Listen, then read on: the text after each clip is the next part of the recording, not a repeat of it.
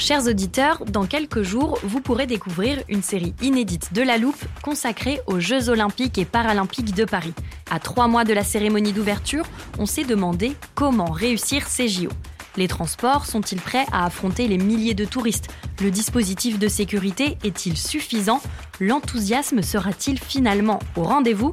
Pour répondre, on plonge durant cinq épisodes dans les archives des éditions précédentes, accompagnés des journalistes de l'Express. C'est à retrouver à partir du 13 mai sur toutes les plateformes d'écoute.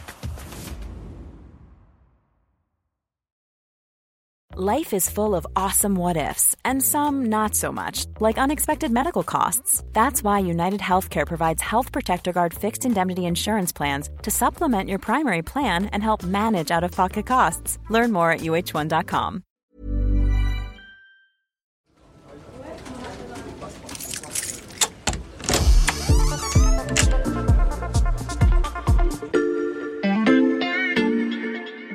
Salut, c'est Margot Lanuzel. Bienvenue dans l'armoire de la loupe. Cette semaine, vous allez tout comprendre sur La solastalgie. La solastalgie Solastalgie. On parle de la solastalgie. La solastalgie. La solastalgie. la solastalgie. Alors parfois, on peut se risquer à faire des paris sur le sens des mots que l'on range dans l'armoire de la loupe.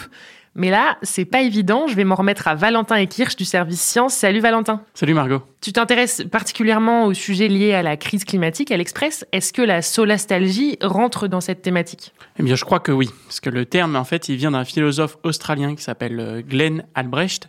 C'est un ancien professeur de développement durable à l'université de Murdoch.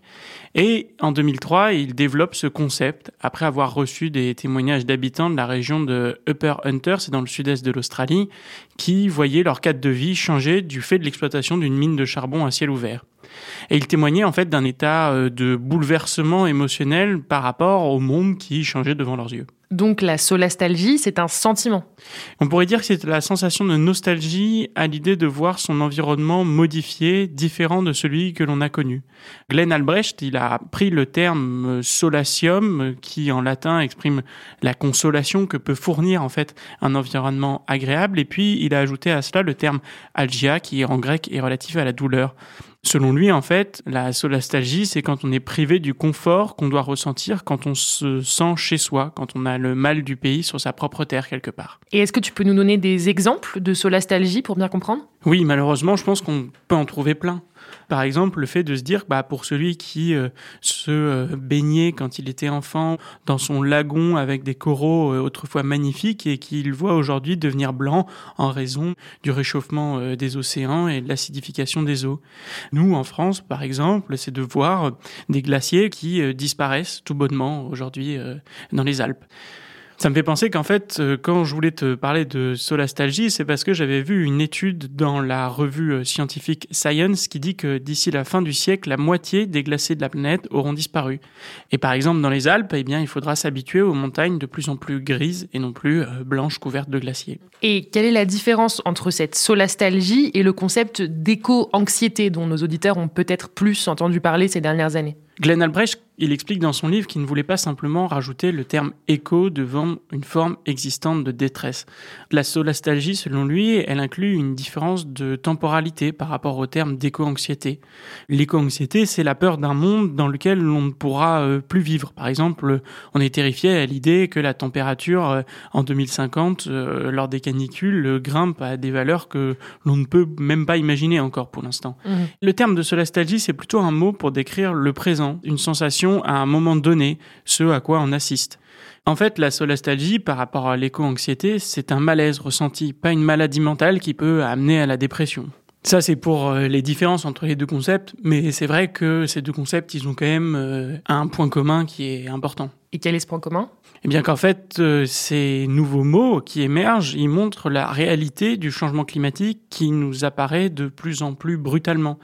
Ce sont ces sensations nouvelles qui émergent en vivant dans cet environnement chamboulé. Mhm. En fait, le monde il devient différent de celui que l'on nous a représenté toujours dans les livres et dans les films, dans l'imaginaire collectif que l'on a de cette nature qui peut nous fournir un sentiment d'apaisement, d'avoir euh, cette nature euh, aussi euh, belle que riche devant nous. Et d'ailleurs, la solastalgie et l'éco-anxiété ne sont pas les seuls mots qui témoignent de cet changement de réalité dans la perception du monde qui nous entoure.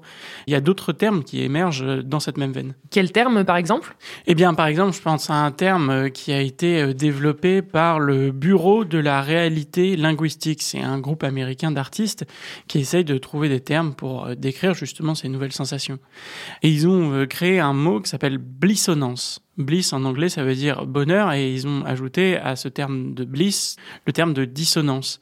En fait, c'est le fait de vivre une expérience dans la nature sans en profiter totalement, car on sait que nous, en tant qu'humains, eh ben, on lui nuit, et que donc peut-être que le paysage que l'on a devant nos yeux et qu'on trouve magnifique va en fait disparaître. La question qui se pose après, c'est est-ce que ces concepts sont susceptibles de euh, susciter des actions pour freiner le changement climatique? Et on a des éléments de réponse? Selon Glenn Albrecht, oui, en fait. Pour lui, la solastalgie, ça indique qu'on a un lien avec notre environnement qui est puissant. C'est la manifestation concrète de ce qui change, de ce qui disparaît, et tout cela nous donne envie d'agir pour contrer ces effets. C'est un concept mobilisateur. Un concept nostalgique mais mobilisateur. On termine sur une note positive. Merci beaucoup Valentin. Merci Margot. Voilà, je peux refermer l'armoire. Maintenant, vous êtes capable d'expliquer ce qu'est la solastalgie. Et si vous voulez en savoir plus, on vous a préparé une liste d'épisodes de La Loupe et d'articles de l'Express qui traitent du sujet. Les liens sont à retrouver dans le descriptif de ce podcast. Bon week-end, profitez-en pour rattraper les épisodes que vous auriez manqués. Je vous dis à lundi pour passer un nouveau sujet à la loupe.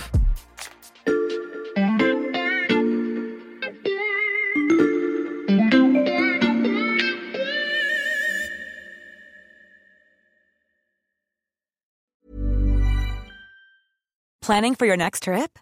Elevate your travel style with Quince. Quince has all the jet setting essentials you'll want for your next getaway, like European linen, premium luggage options, buttery soft Italian leather bags, and so much more.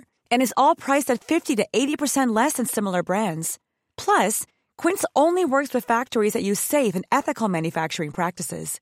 Pack your bags with high-quality essentials you'll be wearing for vacations to come with Quince. Go to quince.com slash pack for free shipping and 365-day returns. Treat mom to healthy, glowing skin with Osea's limited edition skincare sets. Osea has been making clean, seaweed-infused products for nearly 30 years. Their Golden Glow body set includes three clinically proven bestsellers for smooth, glowing skin, while the Glow and Go facial set provides spa-level results at home. Both sets come in giftable boxes with savings up to $48 and free shipping for a limited time. For 10% off your first order site wide, go to OSEAMalibu.com and use code MOM.